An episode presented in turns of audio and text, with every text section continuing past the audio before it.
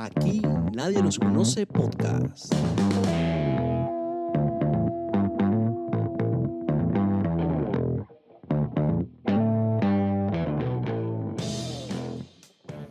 Hello gente, sean bienvenidos a esta cuarta edición de Aquí Nadie Nos Conoce Podcast, una edición donde les traemos la conversación que tuvimos con Carlos Pedro Briseño. Briseño. Carlos Pedro Briseño es un venezolano que practica el paracaidismo eh, en una especialidad llamada wingsuit o otros los conocen por ahí como que las ardillas voladoras, pero bueno, no tiene nada que ver con las ardillas, aunque tiene un parecido en la forma del traje que utilizan eh, a unas ardillas, las que llaman las ardillas voladoras. Estoy ahí como que redundando, ¿no? Pero bueno, sí, lo tenemos eh, en, esta, en esta edición. De verdad que la pasamos genial al momento de, de grabarla. Y pueden visualizar el crudo en nuestro canal de Instagram TV. Allí está la conversación que tuvimos con él. Pero hay que dar también, hay que comentar lo que está pasando ¿no? en los Estados Unidos, básicamente. Una situación que en los últimos días se ha ido agravando después de la muerte de George Floyd, un, un estadounidense afroamericano, negro, de color, yo de verdad, o, a mí de verdad que no me gusta utilizar esos epítetos. Para mí es un ser humano y ya. Porque siento que cuando le damos color a la raza humana, estamos dividiendo. Y lastimosamente, nos, esta, estas divisiones por clase, por razas, por religiones, lo que hace es complicar la existencia humana en el único planeta que tenemos y que por la idiotez de dos o cuatro pudiésemos acabar. Y los únicos que estarían felices serían los astronautas estos que, que, están en, en, la estación espacial que, que, fueron lanzados la semana pasada también en, un cohete. Eh, pero sí, situación bastante crítica. No la estamos pasando muy cómodo o cómodos. Eh, protestas, olas de protestas en todos los Estados Unidos, pero que no solo estas olas de protestas para alzar la voz, para tratar de acabar, de que se haga algo en, eh, en contra de la violencia policial, pues ha llevado a, asuntos como, como destrucción de, locales comerciales, saqueos, grupos de encapuchados vestidos de negros que según están protestando para que no se sigan cometiendo abusos raciales, que la policía no, al ver una persona de piel oscura, eh, no proceda de una forma agresiva y muy distinta como lo hace con una persona de color, con la piel clara. Eh, todo eso lo están reuniendo en unas protestas, pero que están llevando al extremo. Y donde se ha descubierto que, bueno, que hay unos, grupos que están, que están haciendo parte de esto y que, que, bueno, son los que están liderando los saqueos. Entre ellos está un grupo que se denomina Antifa, que significa antifascistas, pero que yo lo veo como, como, como los más fascistas. Yo no entiendo este empeño de llamar fascista a todo el mundo, nada más porque pienses o tengas un pensamiento eh, izquierdoso, yo le llamo absurdo, eh, o mejor dicho, absurdo, eh, escrito con Z, ¿no? Un juego de palabras ahí. Oh, pero que todo, entonces, todo tiene que hablar de que, de, que es de derecha o que son de izquierdas, cuando una cosa, particularmente yo opino que nada de esto existe ya son posiciones políticas que toman algunos para seguir creando la división entre los ciudadanos de países. Y lo que me llama la atención me parece, me parece un tanto loco. Sí, conspiraciones me puedo estar inventando. Pero entonces esto se me parece mucho a Chile, se me parece mucho a lo vivido en Venezuela en varias ocasiones. Y por ahí me dirán, no, pero es que Venezuela no es el ombligo del mundo. Yo no sé, yo no sé si es el ombligo del mundo. Yo, por supuesto que no lo es. Pero se me parece igualito las acciones que están tomando en los Estados Unidos este, estos grupos a, lo que yo viví cuando vivía en Venezuela. Valga la redundancia. Y pues bueno, veo estos grupos llamados Antifa que, al cual eh, Donald Trump dijo el domingo que pretende eh, catalogarlos de, grupos o, como una organización terrorista. Y pues bueno, por ahí se defienden algunos y dicen, mira, en Estados Unidos no hay una ley de terrorismo interno, así que eso no va a proceder. Pero sí dijo que los va a seguir, los va a perseguir, seguir, perseguir, los va a arrestar, los van a meter preso. ¿Cómo va a llevar, cómo, a, dónde va a llegar todo esto? Yo no sé. Porque también dentro de, de los grupos que están en la calle protestando, hay personas que tienen un pensamiento muy distinto a estos que salen a, a, tratar de, o a protestar por, por la violencia de, de, de, los policías en contra de las personas de piel oscura. De verdad que no me gusta utilizar términos así, pero, pero bueno, es lo que está pasando ahorita.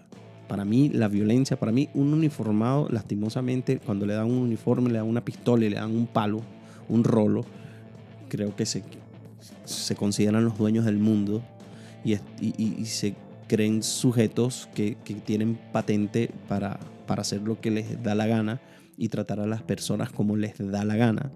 No voy a decir que todos son malos, pero sí hay un gran número en, en, todo el mundo. Y no me vengan, y sobre todo en Latinoamérica y bueno, Estados Unidos, pero no me vengan con el cuentecito, por favor, los palurdos que, que, habitan en, Venezuela, que son chavistas, que de ustedes no me gusta hablar tampoco, pero, pero vamos, dejen la idiotez de decir de que la policía aquí actúa peor que lo que, y violando los derechos humanos que como hacen en Venezuela. Mira hermano, tenemos imágenes, imágenes existen, videos existen del comportamiento de ustedes o bueno, de ellos uniformados en Venezuela con, en contra de las personas que se supone que estaban ejerciendo su derecho al reclamo, a la reivindicación de ciertas cosas.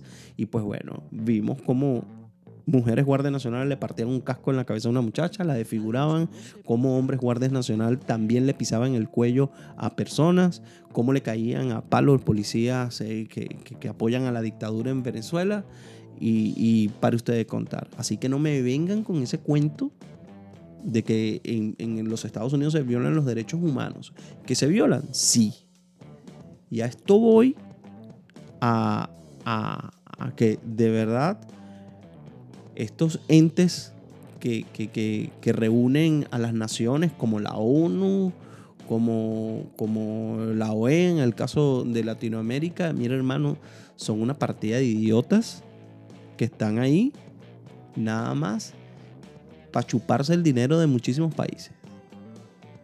Porque se supone que deben, eh, son organizaciones que están para, para que se cumplan los derechos humanos en los países y vemos cómo eh, los desastres que hay en muchas naciones del mundo y que se hacen de la vista gorda y que se reúnen en, en un consejo de seguridad para nada, para seguirle dando autoridad a una cuerda de dictadores y, presidentes, entre comillas, que lo que hacen es, es, violar los derechos humanos y ponerle la bota en, la cabeza, en el cuello, la rodilla en el cuello a, sus a los ciudadanos de los países a los que, los que ellos gobiernan.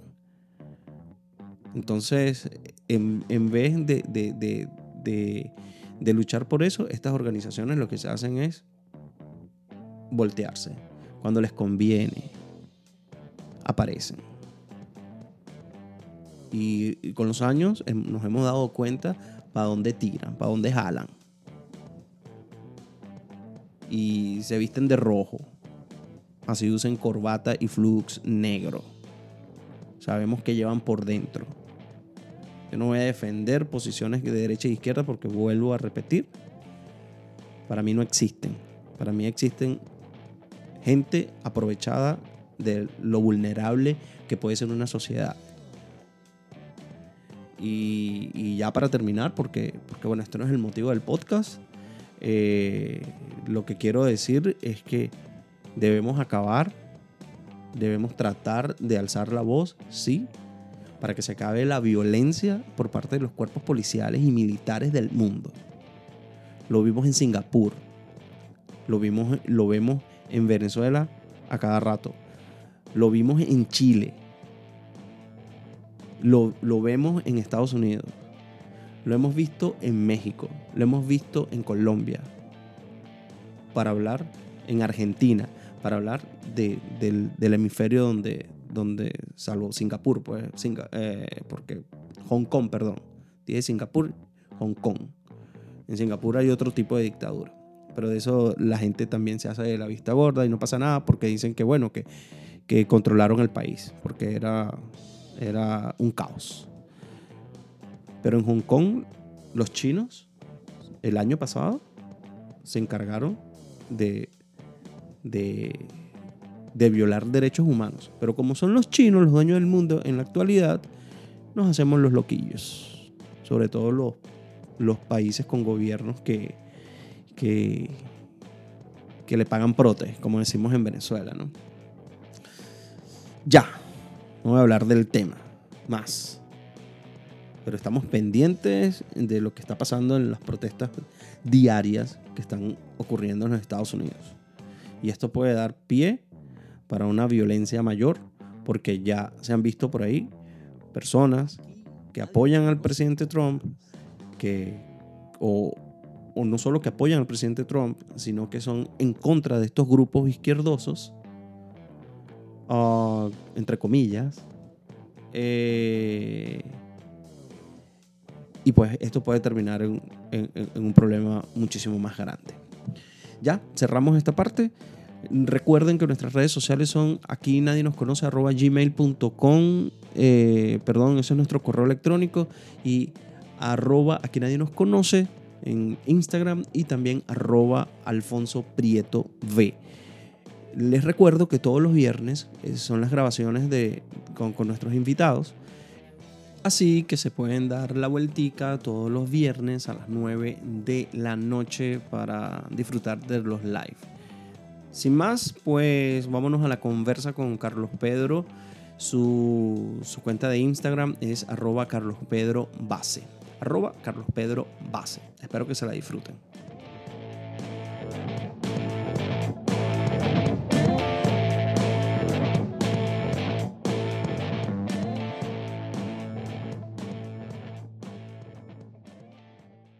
Aquí nadie nos conoce podcast. Un venezolano que vuela.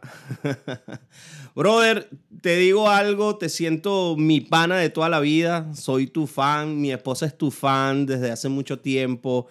Eh, lo primero que nos llamó la atención fue el nombre. Un pana se llama Carlos Pedro. Eso no es muy común, ¿no? Que, que la gente se llame Carlos Pedro. Siempre Carlos Rafael, Carlos Luis, Luis Carlos, pero un Carlos Pedro suena así como que, como que raro en los oídos. Buenas noches, viejo. Gracias por, por tenerme aquí, pana, y, y sí, es rarísimo. Toda mi vida he lidiado con ese dilema de que todo el mundo, ¿qué es esa vaina?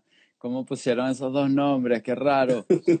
Pero a la final lo pusieron por, porque una, el hijo de un, de un amigo de mi papá se llamaba así y, lamentablemente em, se, se murió en un accidente antes de que yo naciera. Entonces a ellos les gustó el nombre y, y nada, me lo pusieron y me condenaron. No, y eso, eh, eh, sí, sí, de cierta manera te condenaron, porque es bastante extremista la historia del porqué del nombre y la forma en que la vives tú. ¿no? Porque Claro. vives, vives la vida al extremo por las cosas que haces y, y que de verdad a uno le, le no sé, se le eriza la piel cuando, cuando, cuando ve esos videos.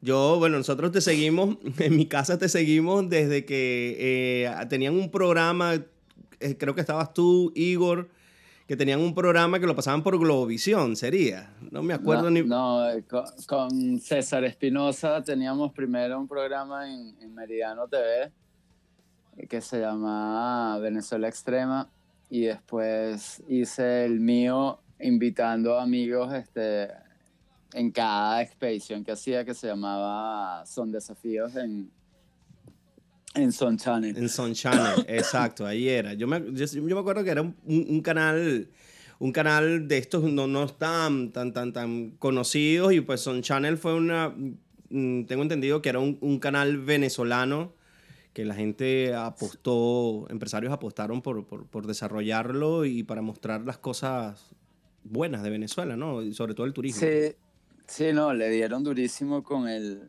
con la publicidad y, y fue así un canal que, que cuando, lo, cuando salió al aire estaba súper, súper de moda y, y bueno, en verdad fueron unos años, hice como tres temporadas de Son Desafíos y también era el director de, de otro programa de, acerca de las playas, Beach Guide. Y, y nada, la pasamos buenísimo. Sí, Eh, no, me imagino, recorriendo, Vene- ve- recorriendo Venezuela de esa manera y el sí, Caribe, Venezue- porque salieron y- de ahí también. Y, y, Suramé- y Suramérica también. Ujú. Fuimos a Ecuador, Perú, este, eh, Trinidad, todo, Aruba. ¿Cómo, cómo, cuando me hablas que, que eres director, estudiaste algo o simplemente la cosa te fue llevando, te fue llevando, aprendiste fotografía? Esto tiene que ver mucho con la fotografía también. Todos los deportes te involucra, primero creo que te involucra la fotografía y después te vas o... o- o- o el- No, lo, pasó de esta manera. eh, O sea, por el paracaidismo fue que empecé a usar cámaras, ¿no? A, Ujú. a grabar los videos. Y uno en ese entonces no usaba una GoPro chiquitica, sino usaba, tenías que ponerte una Handycam de esas pesadas. Y bueno, cuando uno usaba la Handycam en el, en el, en el casco, la usabas en la mano y grababas este, otras cosas. Entonces, yo estuve estudiando en Australia, terminando mi carrera que estudié eh, administración. Y cuando me gradué, me, me vine a Venezuela y justo fue cuando Chávez este, agarró el poder y tuve la oportunidad de trabajar para Sincor, una, unas, eh, una empresa petrolera que estábamos Ujú. construyendo, una refinería la más grande en ese momento en, en José, en, en, En allá en Puerto de la Cruz. sí. Entonces, gracias a ese trabajo, en verdad, fue que pude desarrollar mi carrera, o sea, empezar mi carrera de paracaidismo porque antes de eso mis padres eran negados a darme un bolívar para invertir en eso. Te pusimos el nombre y ya, resuelve. el nombre extremo te lo pusimos, ya, ya de ahí para adelante, brother, eso es tu- ya, ya tú verás cómo resuelve. Sí, no, ellos y que bueno, para paracaidismo no, no hay nada de, de, de budget para eso. Entonces, agarré y bueno, después que tuve ese trabajo en Sincor, gracias a Dios, este, me pagaban súper bien, estuve tres años y medio y bueno, esos tres años y medio lo que estuve fue viajando de José los viernes directo a Caracas, dormía en Caracas en casa de mi novia en ese momento, que también eh, saltaba y todos mis panas que estaban empezando conmigo también todos fiebros y nos íbamos a las 5 de la mañana a San Juan de los Morros. O sea, básicamente pasaba todo el fin de semana por lo menos unas 10 horas en carretera, nada más para, Para ir, ir a saltar. Wow. Y eso lo hice por más o menos tres años y medio. En verdad, las, so- fueron poquísimos eh, fines de semana que me habré quedado en Puerto La Cruz, eh, relajado, porque toda la semana lo que estaba era fiebró viendo los videos que había hecho ese fin de semana y esperando que, que, que fuera el viernes para irme de la oficina directo. Y bueno, gracias a, e, o sea, cuando justamente ese proyecto duraba tres años y medio y justo en, a los tres años y medio fue el paro este petrolero de un mes que hubo en Venezuela. Y ya yo tenía como que una entrevista para empezar a trabajar en Citgo, Latinoamérica. Y bueno, Citgo se acabó en ese momento y yo me fui para el yaque y empecé a hacer kitesurf y empecé a grabar. Empecé a agarrarle como que gusto a grabar cosas eh, y ya no era de paracaidismo, sino otro deporte. Y justamente me encontré con mi, mi hermano César Espinosa, que ya tenía un programa en Meridiano, y, y, le dije, bueno, vamos a hacer uno juntos que, que sea, pero no de, de como que cubrir eventos deportivos, sino de aventuras, de cosas que hagamos nosotros. Entonces, y ahí empezó todo. Y terminamos haciendo ese programa y después que, lo, que terminaron las temporadas, terminamos haciendo fue, eh, nos contrataban para hacer camarógrafos extremos para documentales o para, que si el phone race, que las carreras estas de, de carros y eso. Y, y, después llegó la oportunidad de, de que abrieron Son Channel y yo tenía unos hermanos también de toda la vida que eh, empezar una productora que se llama Propela Creativa y, bueno, terminamos este, montando el programa Son Desafíos y, y ahí fue que, que, empecé como director porque en verdad me encanta ver este, documentales y todo y como que agarrándole el gusto a, a las tomas que hacen y todo eso. Y, y nada, y así terminé haciendo eso. Después de eso se terminó Estuve eh, después trabajando los fines de semana en una zona en, en Venezuela, y entonces durante la semana trabajaba como camarógrafo de vez en cuando, cuando salía algo, hasta que llegó el momento de, de que me vine a Estados Unidos a, nada más a, a, participar en un evento de paracaidismo y, y la idea era quedarme como un mes este, entrenando en una zona de salto en Skydive D-Land que queda cerca de Daytona y Orlando.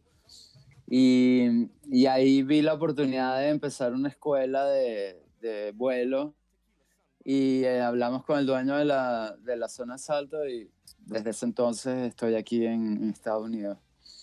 Y, ¿Estás en la Florida? Bueno, ¿Estás en la Florida?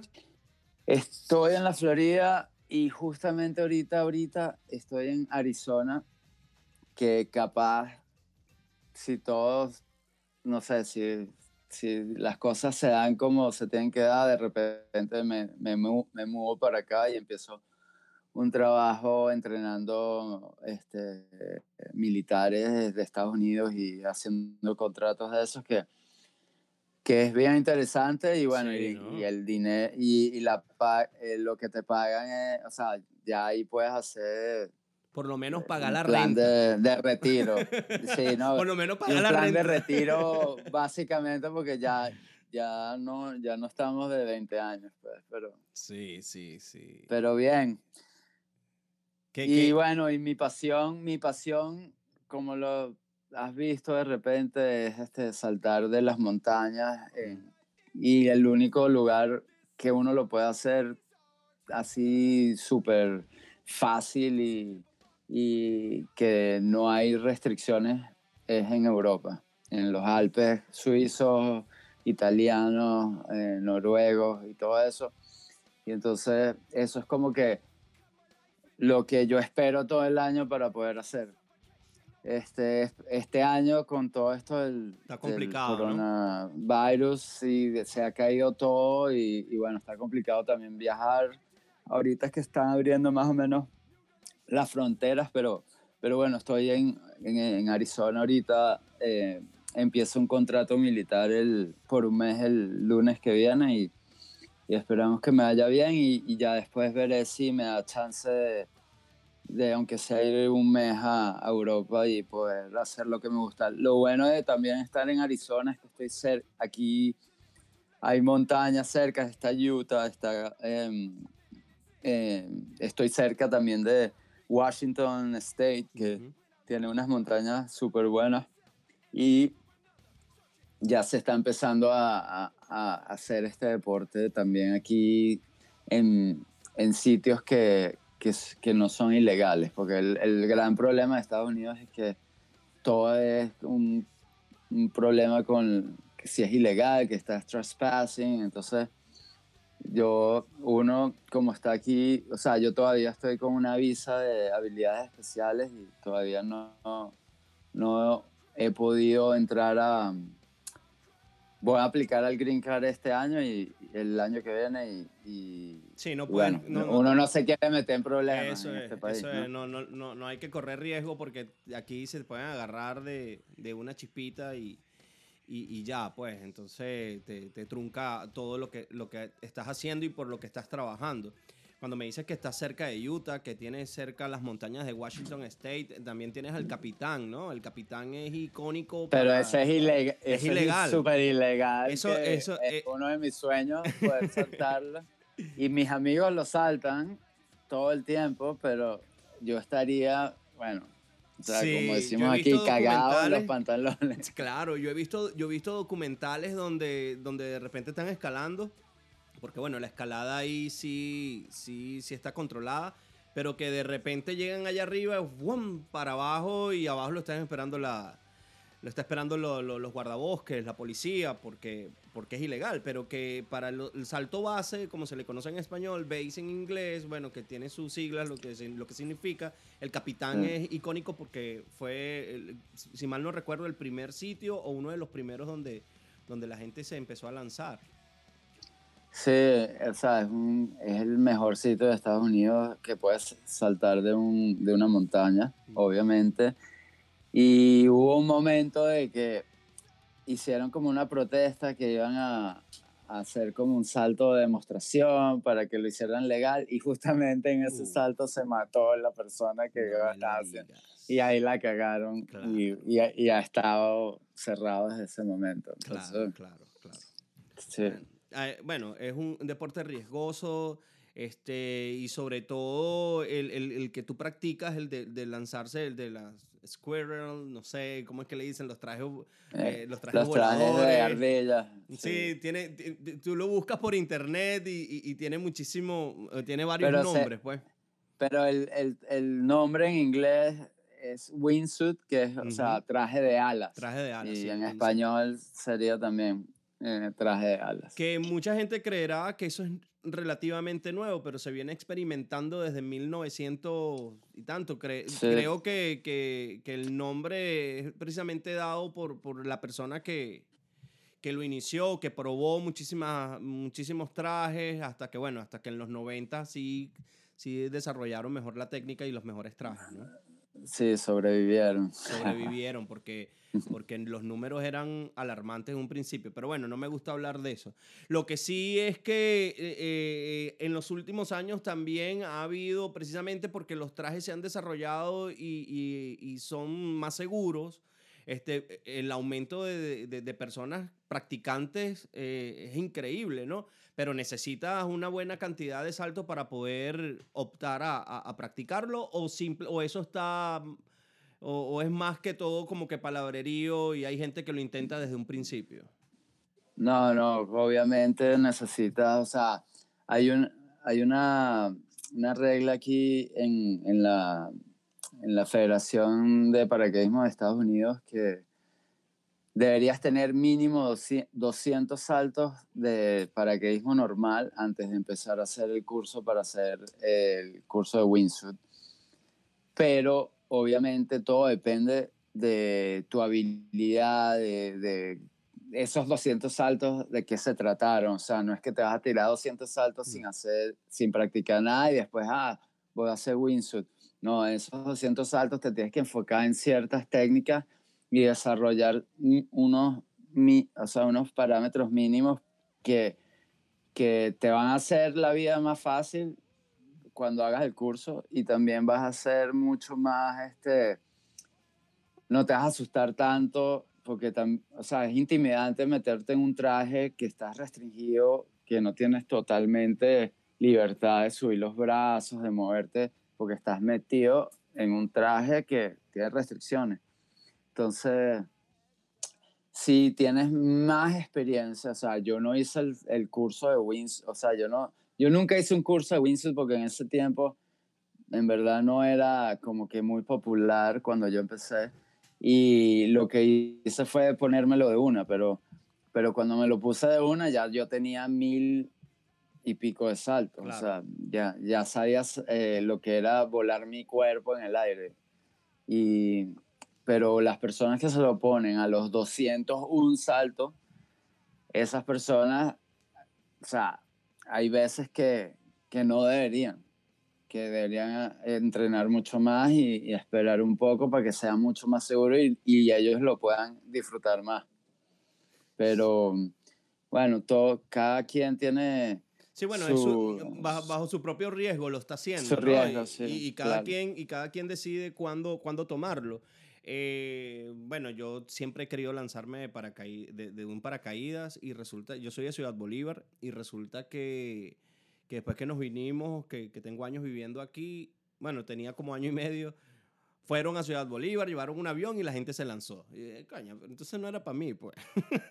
no era para mí lanzarme porque tanto tiempo esperando que, que poderme, o sea, estar cerca de un sitio para poderlo hacer, quizás tener el dinero fueron, llegaron allá, no sé quién, cómo, carajo lo hicieron, pero bueno, se lanzaron allá y, tengo amigos que lo hicieron y amigas también y, bueno, se ve que, que fue una, una, una experiencia, eh, bueno, como, como, todos los, los deportes de, de alto riesgo. Inolvidable. Inolvidable, mucha adrenalina y, y, lo que significa este, estar, sentirte, no sé, en el vacío, dejar tu cuerpo flotar y ver cómo reacciona. Sí, básicamente es como que no hay vacío, no es como si fuera una montaña rusa, porque tienes resistencia del, del aire, eh, porque ya el avión ya va a una velocidad que si sacas la mano de la puerta del avión es como si sacaras la mano del carro cuando vas a 200 kilómetros por hora, ¿no? Que sientes un... que, que, que tienes una presión de aire, ¿entiendes? Entonces, cuando sientes vacío es por lo menos en las montañas rusas, es cuando como que la, la fuerza que te está trayendo más hacia la tierra es como que más rápida que la que la gravedad te, te, te haría normalmente. Entonces por eso es que te sientes así. Eh, la gente siempre pregunta, no, que si sientes vacío, no, no sientes vacío, sientes que estás flotando, o sea, que estás suspendido en, en, en, un colchón de aire. ¿Cómo es ese? Siempre me he preguntado, ¿cómo es ese jalón este, cuando abres el paracaídas? Lo que pasa es que cada vez que tú ves una apertura en paracaídas, alguien la está grabando, que alguien sigue bajando. Entonces como que sientes que, lo, lo, que ves es que el tipo es súper brusco y va para arriba y no, o sea, eso es una desaceleración eh, no, no, muy, no muy radical, ¿ok? A veces, ok, si el paracaídas está empacado de una manera que explotó, que abrió demasiado eh, agresivo, sí te va a dar como que ah, un jalón. Es como si, imagínate que estuvieras cayendo a, 100, a casi 200 kilómetros por hora y, y, alguien te para a 40 kilómetros por hora de una.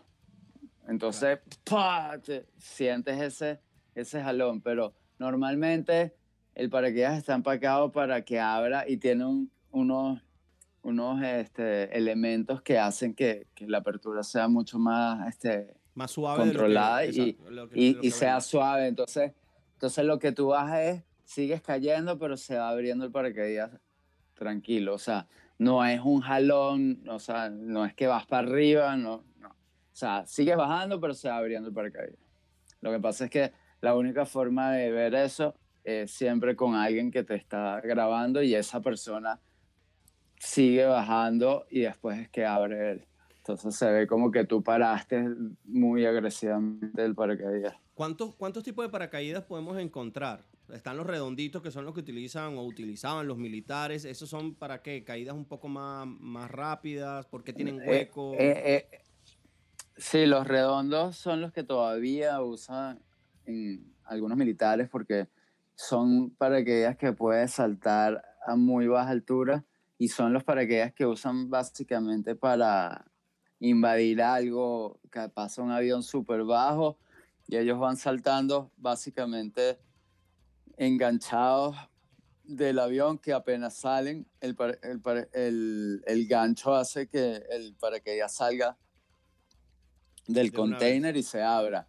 Y redondo es casi, o sea, imposible que abra con una malfunción, o sea, que, que te abra mal. Entonces, es muy súper dócil para que saltes a baja altura. Entonces, como estás saltando a baja altura, no necesitas tampoco este, maniobrarlo mucho, sino que don- es como tirar un saco de papas de- del avión y donde caiga, ahí caíste. Pues. Pero esos son los redondos. Después están los, después inventaron los cuadrados, que ya es un perfil de un ala y ya eso sí los puedes dirigir y pones una lata en el piso y puedes aterrizar con un pie encima, encima de la lata.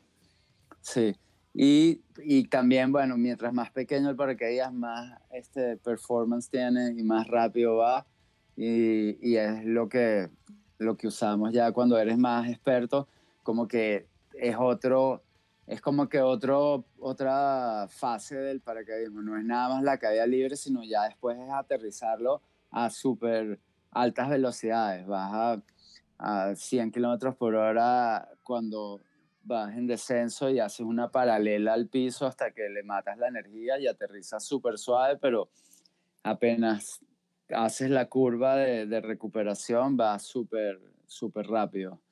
Entonces, es como que hay personas que se dedican nada más a saltar del paracaídas, a abrirlo de una y aterrizarlo a, a, a, a velocidades súper, súper altas. Entonces, es como que otra, otra ramificación del paracaidismo. Sí, por lo que entiendo hay muchísimas modalidades, porque, y bueno, y se inventan cada día como que nuevos tipos de, de, de, de, de eventos donde utilizan de una u otra manera eh, eh, el, el, el, el, paracaídas para, para, para, obtener nuevas cosas, ¿no? Yo he visto eso, esas competencias, por ejemplo, un círculo, un cuadrado, entonces caer lo más cercano al, a, a, a, como una, una diana gigante, lo más caer cercano Claro. al, punto, al punto centro, o, o también la distancia que recorre esas que estás diciendo, cuánto Ujú. tiempo tarda en, en, en, en, recorrer paralelo al suelo y, y lo, lo, largo que llega. La velocidad, la velocidad que agarras en esa paralela,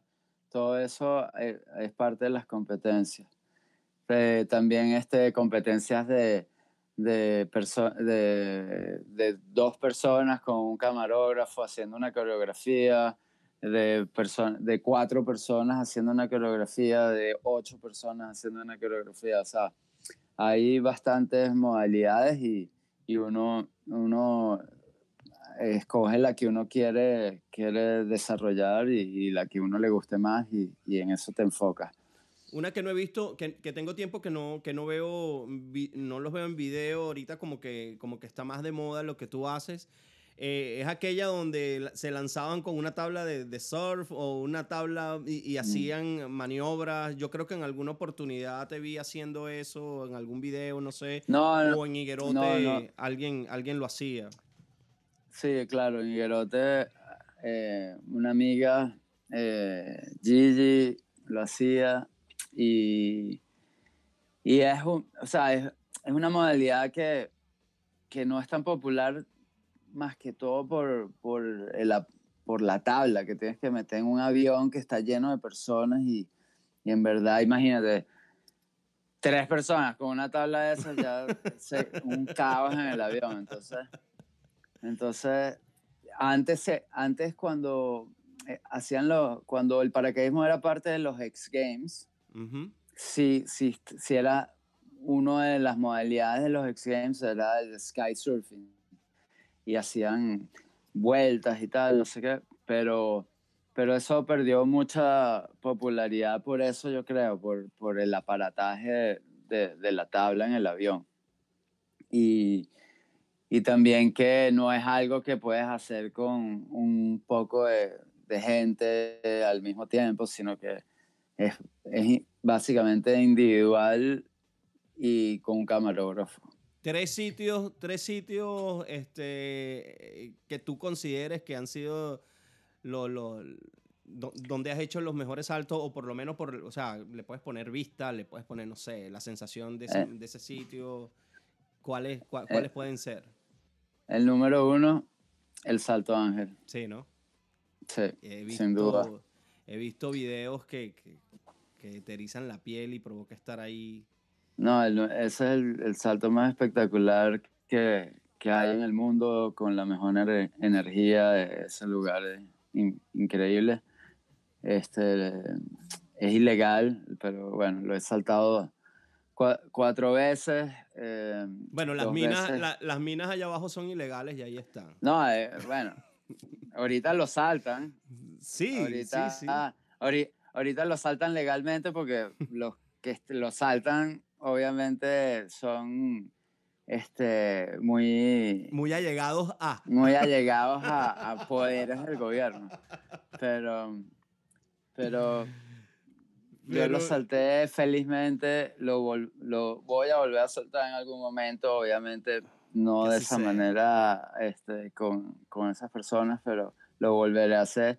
Lo he hecho dos veces caminando, que son seis días. Te iba a preguntar cómo, cómo llegabas, si, si habías llegado en helicóptero o habías llegado Sí. caminando.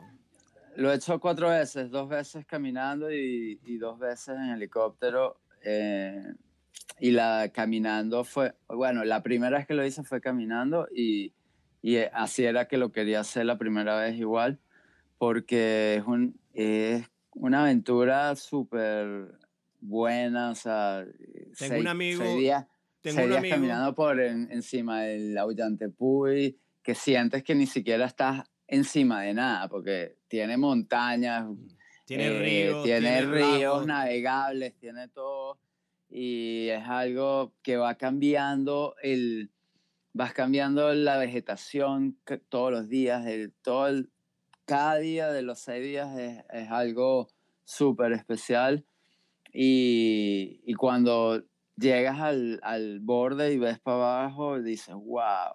Y cuando lo saltas y aterrizas y ves para arriba, o sea, básicamente quieres, quieres llorar Vengo de ahí. de, de, de la, de, de todo lo que pasaste primero los seis días y después de la inmensidad de ver un- una caída de agua de mil metros. O sea, Tengo un amigo, metros. tengo un amigo que probablemente fue tu guía. Tengo muchos años que no lo veo. Alexander, de allá de Camarata. Este, y bueno, él es guía, ¿no? Y, y cuando lo conocí, yo le, eh, le pregunté, eh, Alexander, ¿cuántos Ayadontepuy, o sea, cuántas veces has subido el Ayadontepuy? Y me dijo, te voy a contestar, o sea, en- como son ellos, ¿no? Que son bien eh, retraídos, o sea, ellos no, no hablan mucho, te hablan más con la mirada. Y me dijo, tengo, tengo 50 en ese momento, creo que era. Tengo 50, tengo 50 Roraima y no es donde vivo. Imagínate cuántos Auyantepuy tengo. que vivía él en Camarata y era guía ahí, ¿no? Y Claro. yo, bueno, Claro, claro. ya, ¿no? im- impresionante todo eso. Yo tuve la oportunidad de estar en Camarata, de ir a Uruyen, que es donde básicamente arranca... De ahí, de ahí salimos, sí. De ahí es donde sale, de donde sale la expedición a la, a, a- la Ollantepuy. Y sí, pues tengo unos recuerdos increíbles porque incluso estando allí, me, yo, tuve un, yo tuve un abuelo que tenía un, un campo por allá por, por la zona, por la vía Bolívar todavía, pero vía hacia, hacia Puerto Ayacucho.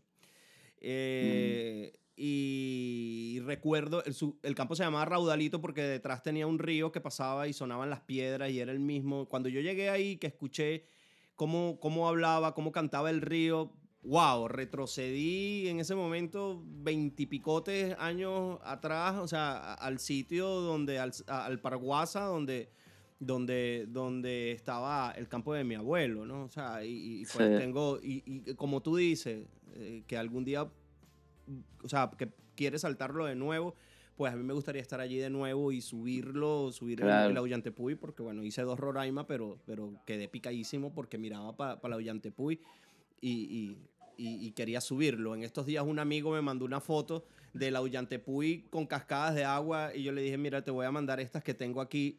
Dormí, cuando, el día que llegamos cayó un palo de agua y cuando despertamos habían 10.000 salto ángel en el Auyantepuy porque todo, todo, todo tenía cascada por todos lados. Y, pero bueno, son, son cascadas que, es cuando llueve duro allá arriba en la montaña, el Auyantepuy no se seca, pero es, impresionante lo que se vive ahí. Sí, sí. Bueno, y me habías preguntado de los tres lugares, y bueno, ese es uno, ese es el número uno, y, y los otros, básicamente, cuando los fiordos de, en Noruega son súper, súper bonitos y, impresionantes también, pues son paredes súper eh, verticales que, que, tienes el fiordo, que es como que como un río, un canal que viene del mar. Y, y sí, los paisajes ahí son eh, súper, súper, súper especiales. Y y el otro que yo digo que ha sido, ah, o sea, también especial es en, el pueblo que se llama Chamonix en, Francia. Ahí al lado del Mont Blanc hay un, teleférico que se llama, y un pico que se llama Aguidi Midi. Y, y uno salta y vuelas encima de un glaciar que es súper impresionante. Entonces, cuando te aproximas al glaciar y ya te acercas a la al glaciar, te das cuenta que esos, esos, esas cositas blancas que veías así desde lejos son edificios de, 10 pisos de hielo que vas entre los, e, entre los edificios esos de hielo y, y es algo indescriptible el, o sea, que no lo ves en ningún, eh, sí, no lo ves en ningún otro lado, pues. Se ve, se ve que pasa muy cerca de, que pasa muy cerca de, de, de, las montañas, que pasa muy cerca.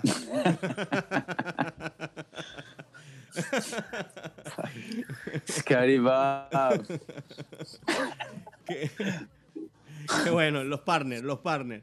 Eh, bueno, te aprovecho, aprovecho, aprovecho, esa pausa para saludar. Te saluda, te saluda, te saluda mucha, mucha gente.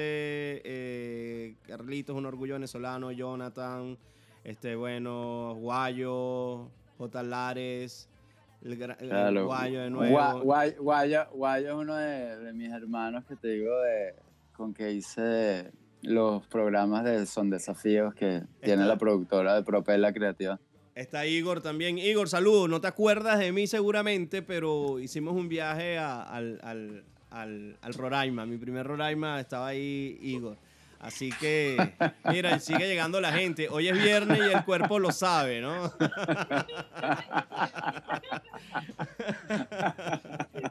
qué bueno, qué bueno.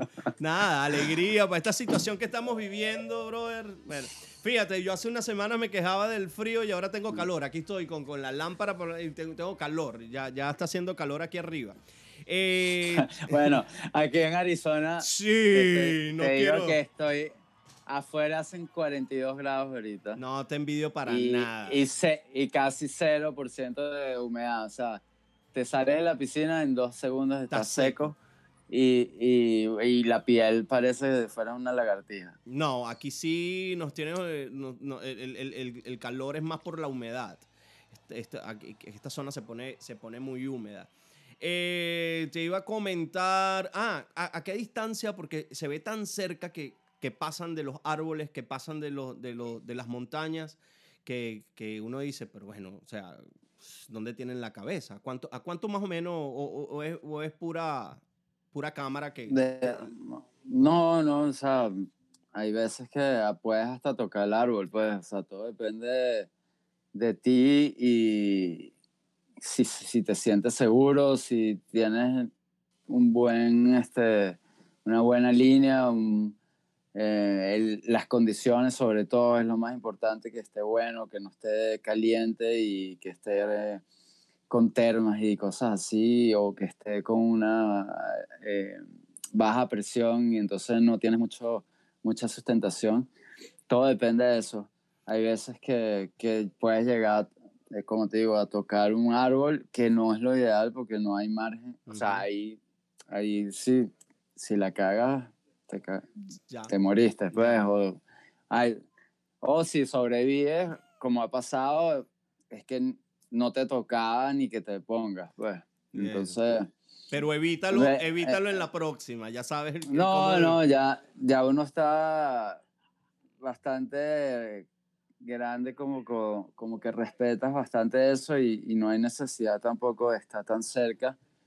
Eh, hay veces que, que, bueno, que las cámaras también hacen que como que se vea mucho más cerca, pero de repente tienes que, tienes 8, de 8 a 12 metros encima de, del terreno o algo así. Además que esto se trata de, de, de, armonía, ¿no? Eh, generalmente como que los deportes extremos son más, son, son, más uh, amigables con, con, la naturaleza o hay una sensación de, de, de, conexión con la naturaleza. Tenemos el surf, tenemos la patineta, tenemos el bicicross, tenemos o sea, unos deportes que, que catalogamos de extremos, el paracaidismo, pero que estás en contacto con, con, con la naturaleza en sí y la respetas, aprendes a respetar. Claro, claro, una de las cosas por, por qué me gusta tanto es hacer el, el wingsuit y desde las montañas es por esa oportunidad de, de poder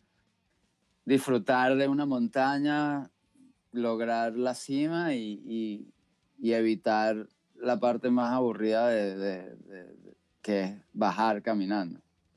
Y tienes ese placer de bajarla volando y lo que te costó tres horas y media o cuatro horas bajarla, en un minuto estás afuera, estás ya abajo, sano y salvo, tranquilito. Sí, el, el Sin dolores en las piernas. el recorrido, el recorrido hacia, la, hacia la cima, eh, me imagino que vas pensando, vas escuchando música, vas haciendo cualquier cosa, eh, pero o vas, o, y cuando te aproximas ya al punto es que empiezas a maquinar o ya vienes. Ahorita la tecnología eh, es, es, interesante, es, me imagino que ustedes trabajan pegado a la tecnología que ahora pueden ver los videos y ya se graban como que la ruta por donde van a descender. Claro, bueno, eh, tienes, a tienes Google Earth, tienes este, la, tienes video, o sea, si alguien ya la hizo, puedes ver el video y más o menos hacer unos checkpoints como si fuera, como lo, si eres un esquiador, freerider o un snowboarder que van haciendo esas líneas por el medio de las montañas que, que no existen, o sea, que no son normales. Ellos también estudian eso, estudian, si, llegan a la montaña, la ven desde abajo y ya puedes tener idea de, cuál es la inclinación y cómo es este, el terreno y después, obviamente, el primer salto que te hagas, si nunca lo has hecho y nadie lo ha hecho, vas a ir un poco alto, chequeando tal, y la próxima oportunidad que tengas, ya con el video, con la experiencia, ya tienes idea de, de cómo es el terreno, donde se pone más empinado, donde se pone más flat. Este, entonces ahí ya haces como un plan de vuelo más, más seguro y, y, ya te puedes acercar un poco más a hacer la línea que estabas planeando. Increíble esto. Una cosa que me tiene a mí intrigado desde, desde hace un, un año para acá, no sé, ¿qué, cámara es esa que uno no ve de dónde va pegado? Que te da la vuelta, que, que da la vuelta y mm. no, va, pareciera que va flotando al lado tuyo o encima de ti. ¿Qué animal es ese gato? Eh, esas son las nuevas cámaras 360 que hacen ese efecto. O sea, tienen dos lentes, uno que graba los 180 grados de un lado y el otro los 180 grados del otro lado y hace un... se pega y cuando se pega desaparece el, el mm. attachment point, el punto de, que está pegado a tu de anclaje. Y tiene, bueno, obviamente la tecnología súper arrecha de que en, en, edición puedes hacerle zoom out y zoom in, entonces son unos lentes de ojo de pescado que mm. cuando los alejas en, en edición pareciera que, que, la cámara estuviera a 3 metros de ti y lo que está es a, a 20 centímetros de ti o, 15. Sí, con una, con, con una extensión de 15 centímetros o algo así, pero mientras más lejos le pongas la extensión, mucho más lejos va a parecer que está la cámara. Sí, yo. Si la tienes pegada a ti y le haces sumado, de repente va a ser 8 centímetros. Pero si tienes una extensión de 15 y cuando le haces el sumado, va a parecer que. A mí me. O sea, en verdad es súper este, cómico ver todos los comentarios de, de personas cuando uno pone un video de eso que todo el mundo empieza, o sea, el 80% de los comentarios es quién carajo está grabando. Bueno, pareciera que lo llevas aquí, así es. Ajá, y después todo el mundo diciendo unas barbaridades, que si no, que es un dron, que si no, que es otra persona, que si... O sea, y, y en verdad es nada, la nueva tecnología es. Sí. Yo me di cuenta, yo me di, yo me di cuenta, este, esta, esta, esta vaina la corrigen es en edición, dije, ¿no? Porque empecé a seguir las sombras. Ya no veía, ya no veía el, el, el cuerpo de, del paracaidista, sino que veía la sombra. Y decía, pero ahí va mm. pegada, ahí va pegada, y no hay nada delante de él. Es, es, que es la cámara que está pegada. Y sí sabía de la existencia de las 360, pero esa, o sea, que, que, que, que cuando, que cuando se cruza se pierde, se hace como un punto ciego, pues no, no, no, sabía cómo era el funcionamiento. Ahora me voy a tener que comprar una cámara de eso, aunque sea para caminar. Ah. Porque no, me voy, a lanzar de sí. No, ojalá y tenga la oportunidad no, Puedes hacer, puedes hacer unas cosas bestiales. Sí, sí, sí, sí, sí, sí, sí. Las funciones de, de, la cámara son increíbles. Sí, para, para, para hacerle trabajo a otra gente. y, y para una camarita, o sea, tan arrecha, en verdad no cuesta mucho, o sea, son 400 dólares que antes, o sea, antes la cámara más cagada que te pusieras en el casco hace 20 años costaba 1200, ¿entiendes? Entonces ahorita, ahorita ya todas esas cámaras, como tienen tanta competencia, todo el mundo, hay varias marcas haciéndose competencia, entonces ya los precios no tan, tan elevado. Y, y la calidad es impresionante. Bueno, Carlos, qué sabroso haber conversado contigo. Espero que no sea la, la, la, la última vez que volvamos, que que bueno, estaremos pendientes si en algún momento el año que viene te acercas por aquí, por Nueva York, si hay algo interesante de dónde saltar por aquí, que no sea el, Empire State porque te vas a meter en un lío. bueno, estamos, o si podemos, o si podemos ir para Arizona, que ahora la escuela que estés allá, bueno, no, no nos podemos llegar por allá también, pero de verdad que orgulloso.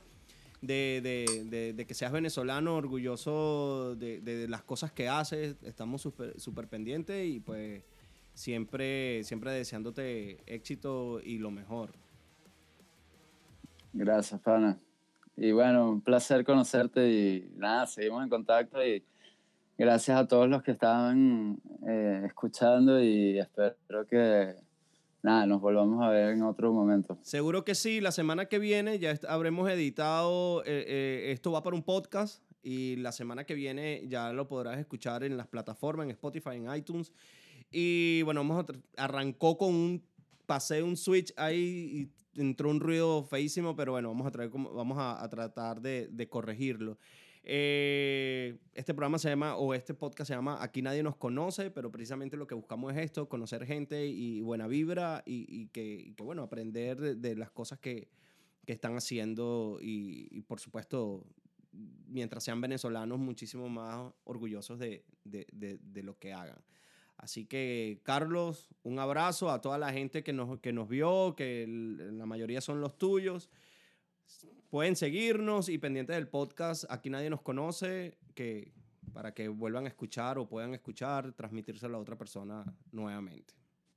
Dale. Salud, pana. Salud, viejo. Yo con agua, yo con agua. Me tengo que parar a las tres y media. A las, a las tres y media de la mañana me tengo que parar para ir a, a hacer un trabajito por Massachusetts. ¿Qué te parece? Ok, bueno, cada, quien, cada quien a lo suyo. Claro que sí, pero mañana cuando llegue, llego con una debajo del brazo y me tomo, me tomo un vinito ahí, que sea de esos baratos 9 dólares californianos que también sacan la pata del barro.